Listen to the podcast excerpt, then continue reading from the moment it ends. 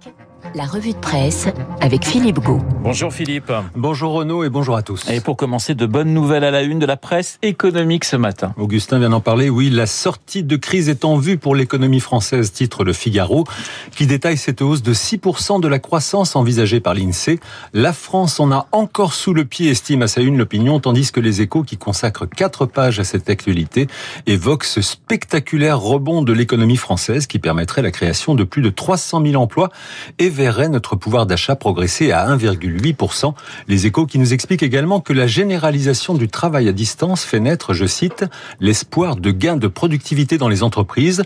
Le quotidien économique cite notamment une étude américaine qui révèle que le recours au télétravail tend à augmenter la productivité des salariés de près de 5%, surtout grâce à l'allongement du temps de travail qui résulte des économies de temps de transport. L'entretien fleuve qu'a accordé Emmanuel Macron au magazine Elle est très commenté ce matin, Philippe. Oui, le président qui s'inquiète d'une France qui se radicalise, selon le Parisien, fait en effet pas mal réagir ce matin, surtout les éditorialistes de la presse nationale. À la une de la Croix, Jérôme Chaput estime que cette prise de position est un débat piégé. L'éditorialiste note que ce n'est pas la première fois qu'un président s'avance sur ce terrain glissant et rappelle qu'il y a 12 ans, Nicolas Sarkozy s'était beaucoup investi sur la question de l'identité, lui consacrant à un grand débat et même un ministère, une approche frontale qui se solda à l'époque, on se rappelle, par un échec.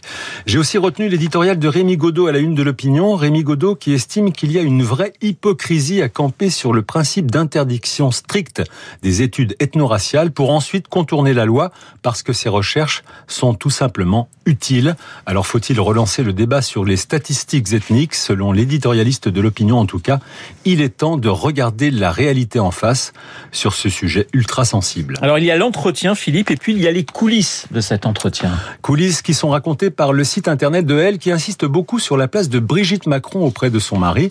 Le magazine raconte qu'à l'issue de l'interview, le président de la République a réalisé un entretien en vidéo à propos des femmes qui ont compté dans sa vie lorsque, raconte le journal, Brigitte Macron surgit de l'aile, madame, et s'avance sur la pointe des pieds. Légèrement en retrait, elle écoute le chef de l'État se confier sur ces figures féminines, décisives pour lui, aucun suspense inutile, elle en fait partie au premier rang.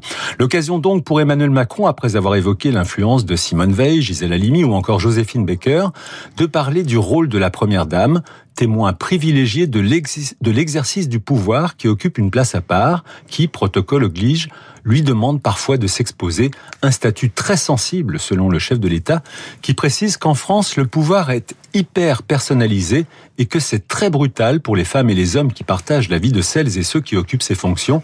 Emmanuel Macron qui estime que même si les fonctions politiques en France ne sont pas des fonctions normales, considérer que les personnes qui occupent ces fonctions n'ont pas le droit d'avoir de vie privée et par voie de conséquence de vie équilibrée n'est pas son option. Philippe, dans la presse ce matin, on parle beaucoup du projet de vaccination obligatoire des personnels soignants.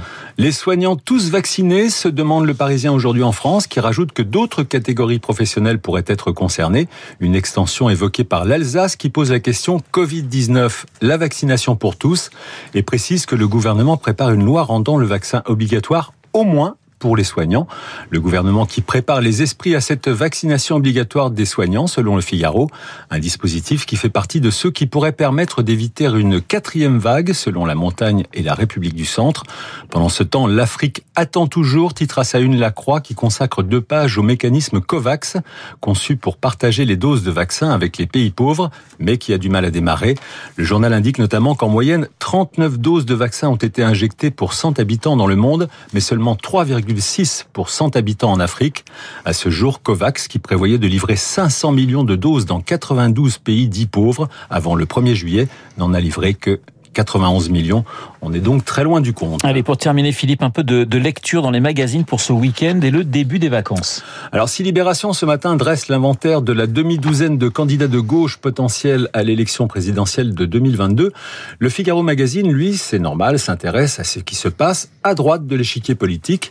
Le magazine se demande ainsi si Valérie Pécresse, Xavier Bertrand, Laurent Vauquier, Bruno Retailleau et Michel Barnier en couverture peuvent s'entendre en vue du scrutin d'avril 2022 sous la plume de Karl Meus. Le Figaro Magazine laisse entendre que l'été sera chaud, alors dans les t-shirts, dans les maillots, mais aussi pour les républicains. Vos classiques, Philippe, c'est bien.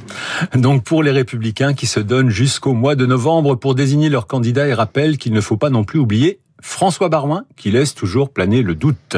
Des lectures donc plus légères et plus propices maintenant au congé. Pour les amateurs d'art, avec le numéro de juillet et août de Connaissance des Arts qui nous propose sa sélection des expos de l'été.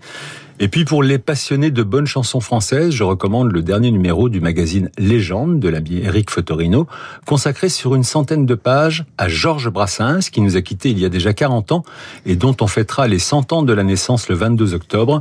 Georges Brassens, enterré dans le cimetière Le Py, à 200 mètres de la plage de Sète.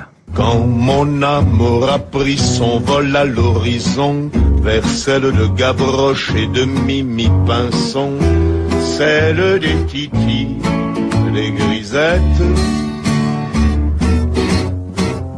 que vers le sol natal mon corps soit ramené dans un sleeping du Paris Méditerranée. Terminus en gare de 7.